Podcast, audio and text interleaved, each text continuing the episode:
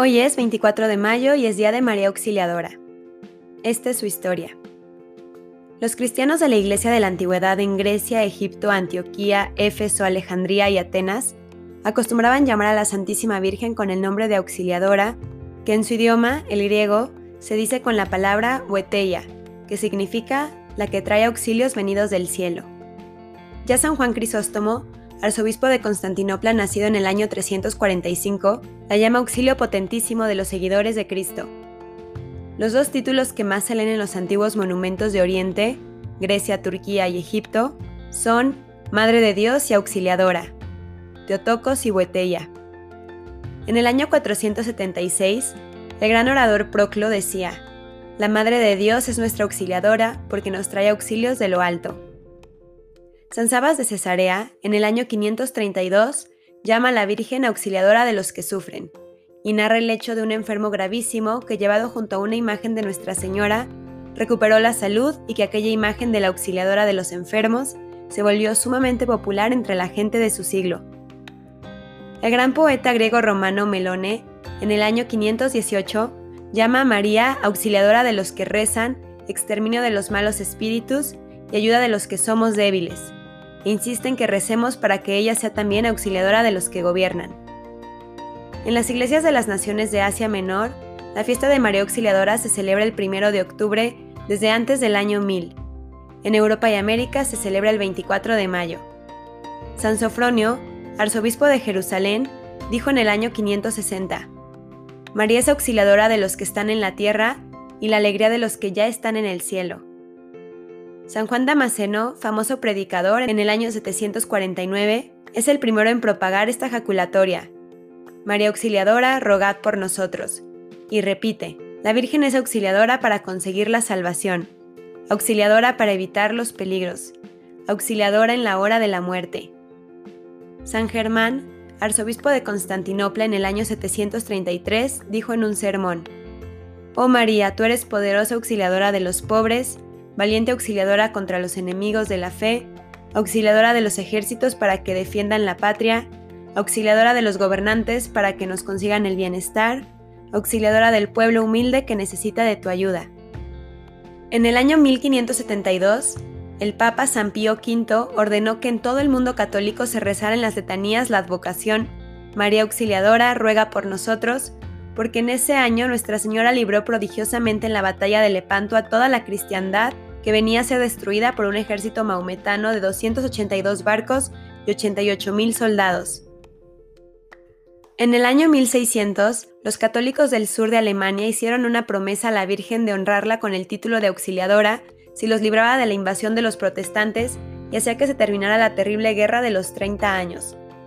La Madre de Dios les concedió ambos favores y pronto había ya más de 70 capillas con el título de María Auxiliadora de los cristianos.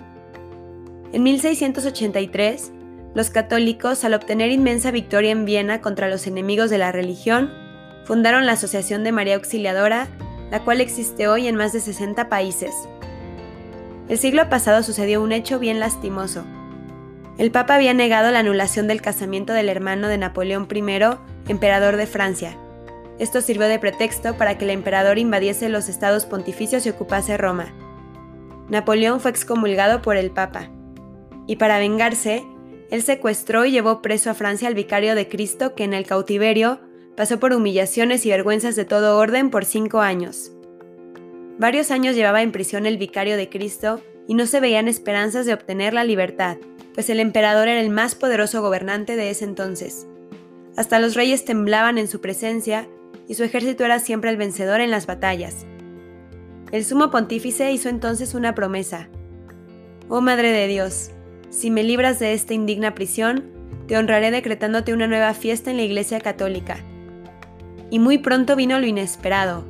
Napoleón que había dicho, las excomuniones del Papa no son capaces de quitar el fusil de la mano de mis soldados, vio con desilusión que, en los frísimos campos de Rusia, a donde había ido a batallar, el frío helaba las manos de sus soldados y el fusil se les iba cayendo.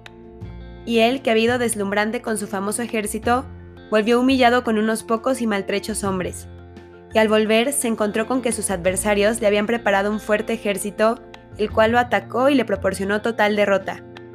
Fue luego expulsado de su país y el que antes se atrevió a aprisionar al Papa se vio obligado a pagar en triste prisión el resto de su vida. El Papa pudo entonces volver a su sede pontificia y el 24 de mayo de 1814 regresó triunfante a la ciudad de Roma. En memoria de este noble favor de la Virgen María, Pío VII decretó que en adelante cada 24 de mayo se celebrara en Roma la fiesta de María Auxiliadora en acción de gracias a la Madre de Dios. Pero fue sin duda San Juan Bosco, el santo de María Auxiliadora, con el que esta advocación mariana encontró el mejor trampolín para su desarrollo y popularidad. Pero será exactamente en 1862, en plena madurez de Don Bosco, cuando éste hace la opción mariana definitiva, a María Auxiliadora. Y dijo, la Virgen quiere que la honremos con el título de Auxiliadora. Los tiempos que corren son tan asiagos que tenemos necesidad de que la Virgen nos ayude a conservar y a defender la fe cristiana. El título de Auxiliadora aparece en la vida de Don Bosco y en su obra como algo central y sintetizador. La Auxiliadora es la visión propia que Don Bosco tiene de María.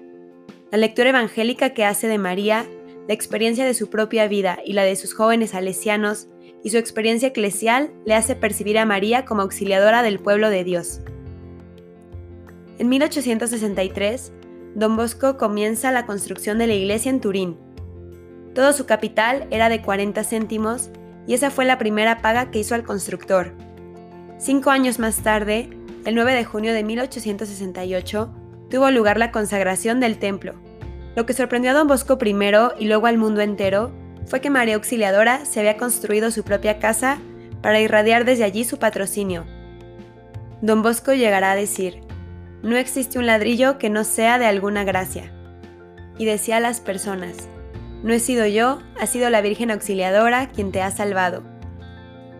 Hoy los salesianos, fieles al espíritu de sus fundadores y a través de las diversas obras que llevan entre manos, siguen proponiendo como ejemplo, amparo y estímulo en la evangelización de los pueblos el auxilio que viene de Santa María.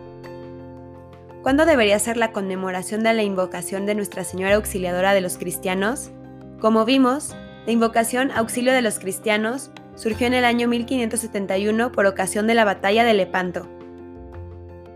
Virgen María Auxiliadora, que tu bendición santísima permanezca en mí noche y día, en la alegría y en la tristeza, en el trabajo y en el descanso, en la salud y en la enfermedad, en la vida y en la muerte y durante la eternidad.